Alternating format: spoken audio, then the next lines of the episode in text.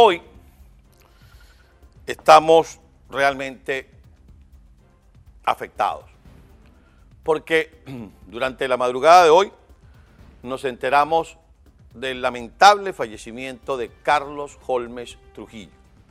Carlos Holmes Trujillo fue canciller y en la actualidad ocupaba el cargo de ministro de la Defensa de la República de Colombia.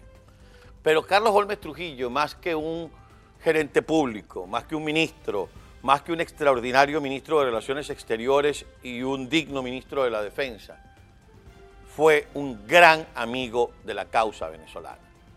Tuvimos el privilegio de conocerlo, la oportunidad de entrevistarlo durante nuestros viajes a Colombia, cuando la reunión de embajadores del gobierno interino, cuando el tema de la ayuda humanitaria, cuando la visita de los presidentes, fue el canciller que recibió al presidente Guaidó en Bogotá y en Cúcuta en tiempos del intento de paso de la ayuda humanitaria. Lo manifestó además de manera inequívoca en sus comparecencias ante el grupo de Lima, del cual fue gran, gran motivador el entonces canciller, luego ministro de la Defensa, Carlos Holmes Trujillo. Su relación con el liderazgo político venezolano fue una mm, relación franca, abierta, crítica pero solidaria. Cuando digo crítica pero solidaria, muchas veces la exhortación a que la unidad fuera el principal motor de la lucha contra la dictadura, vino de su boca, vino de su recomendación, vino de su experiencia política. Incluso hubo quien llegase a especular que para un próximo periodo electoral Carlos Holmes Trujillo tenía aspiraciones, cosas que son absolutamente legítimas. Queremos hacer llegar al pueblo colombiano, al Partido Centro Democrático, a su gente más allegada, a todos sus familiares, amigos y gente cercana, nuestra palabra de condolencia y nuestro pesar, porque reitero, don Carlos Holmes Trujillo fue un gran amigo de Venezuela. Paz a su alma. Dicho esto, mis queridos amigos, hay una serie de informaciones que han venido tomando cuerpo.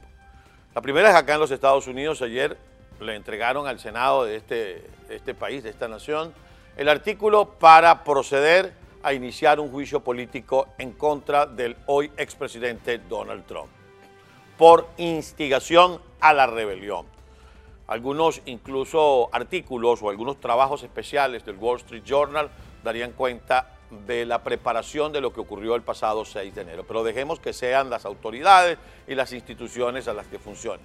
Ya ha habido voces como la del senador Marco Rubio, senador republicano por el estado de la Florida, quien ha dicho que es estúpido iniciar un juicio político contra el presidente Trump porque ya no está en el Capitolio, pero ha habido también postura de miembros del Partido Demócrata, perdón, porque ya no está en la Casa Blanca, quise decir, y ha habido también postura de quienes están en el Capitolio que dicen que es pertinente iniciar un juicio porque no se quiere correr el riesgo de que Donald Trump vuelva a ocupar un cargo de elección en el gobierno federal. Es decir, en dos platos, como se dice criollo, quieren inhabilitarlo para que no vuelva a ser candidato en el año 2024 como él lo ha manifestado. Por su parte, el propio Donald Trump ya abrió, como es costumbre, con quien ha pasado o por quienes han pasado por la Casa Blanca, su oficina de expresidente. Estará funcionando aquí en Florida, en el condado de Palm Beach, la oficina del expresidente Donald Trump. Amigos, de alguna manera este es el preámbulo de un día que promete ser muy informativo.